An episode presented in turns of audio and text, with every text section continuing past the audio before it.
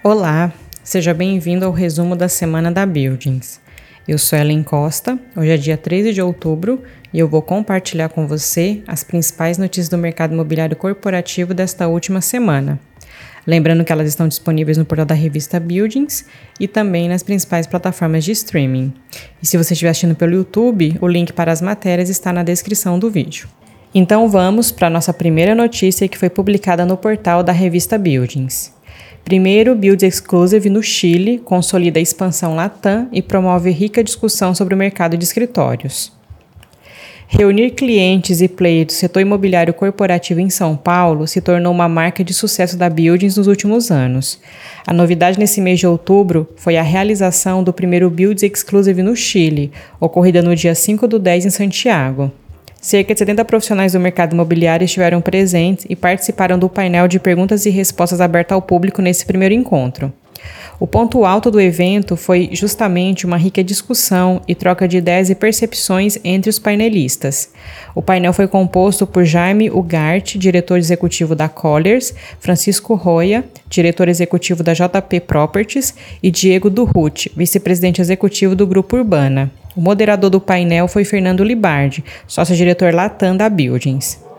Os principais temas abordados foram o mercado de escritórios em Santiago, taxa de capitalização, cap rate, as dinâmicas de preço e transações imobiliárias, a realidade do trabalho em casa e o do modelo híbrido no Chile.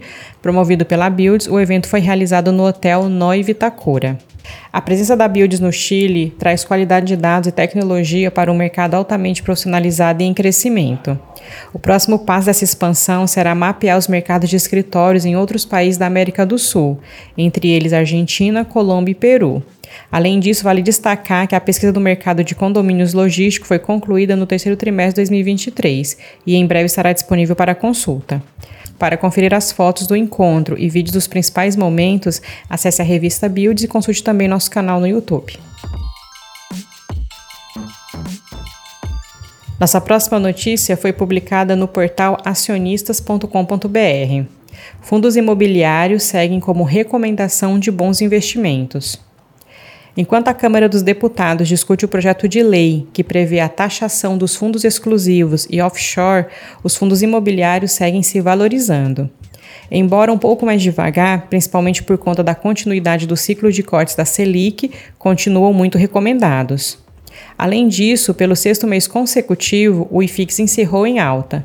Dessa vez ficou em 0,2% aos 3.219 pontos, acumulando em 2023 um retorno de 12,3%, o que não deve surtir reclamação por parte do investidor. No entanto, mesmo com os perrengues vindos do exterior com relação à trajetória dos juros americanos que acabaram impactando negativamente os mercados locais, o mercado de FII se manteve positivo.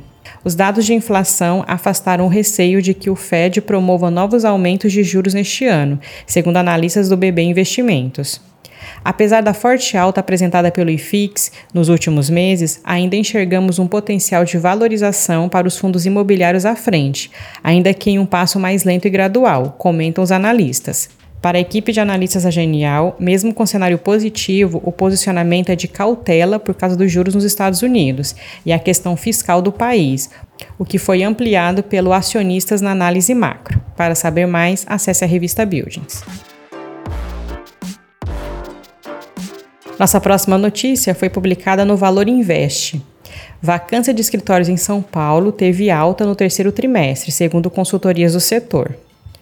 Conforme os dados do terceiro trimestre apurados pela Buildings, a cidade de São Paulo possui hoje 11,962 milhões de metros quadrados locáveis de escritórios em edifícios corporate, lajes corporativas de todas as classes. Em relação ao mercado de escritórios classe A de alto padrão, os mais procurados pelas grandes empresas, são 286 edifícios. Isso representa 4,934 milhões de metros quadrados de estoque total. O que se pode constatar é que o mercado de alto padrão de São Paulo apresentou resultado menos expressivo no terceiro trimestre.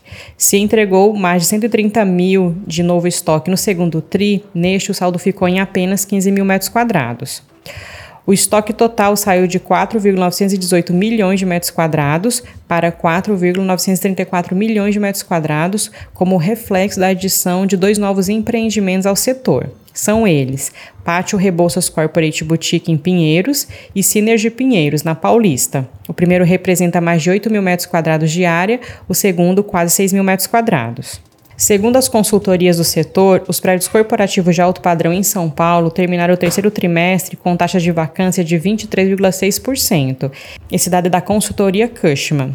Isso representa uma alta de 1,1 ponto percentual sobre o trimestre anterior e um leve aumento de 0,6 pontos sobre o terceiro período do ano passado. O patamar é similar ao encontrado pela Colliers, que aponta 24% de taxa de vacância.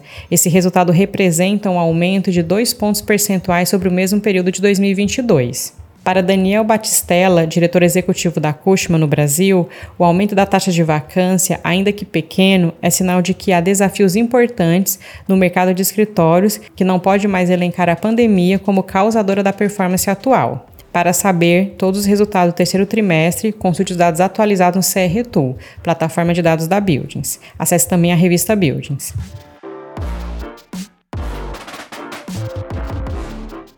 Nossa próxima notícia foi publicada no Brasil Journal.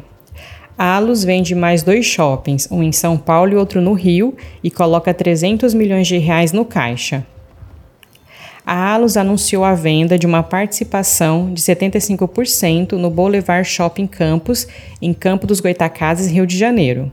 Além disso, também vendeu 36,7% no Santana Park Shopping, em São Paulo. O comprador foi o Partage Shopping Center, do empresário Ricardo Batista, um dos sócios do grupo farmacêutico Ache. Segundo a Alus, a venda representa um cap rate de 8,35%, considerando a compensação do ganho de capital com prejuízos fiscais acumulados. Trata-se do terceiro desinvestimento da companhia nas últimas semanas. Recentemente, o fundo imobiliário Regio Brasil Shopping foi o grande comprador de dois shoppings da Alus, ocorrida no dia 3 do 10. Trata-se de um acordo para desinvestimento da totalidade de sua participação no Shopping Jardim Sul e de 43% de sua participação no Bauru Shopping. Em linha com o comunicado divulgado pela ALUS, o HGBS11 reforça que desembolsou 343 milhões de reais na compra da participação de 60% do Shopping Jardim Sul em São Paulo, além das vagas de garagem.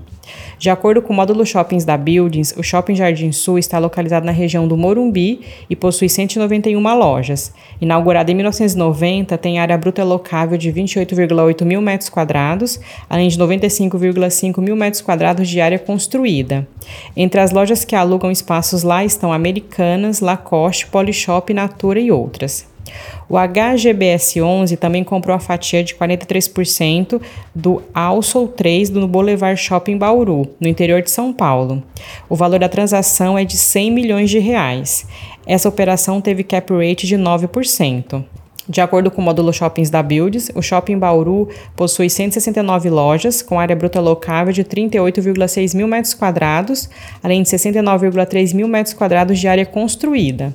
Entre as lojas que alugam espaços lá estão Adidas, Arezo, Sephora, Kamikado, Marisa, etc. Para saber mais, acesse a revista Buildings.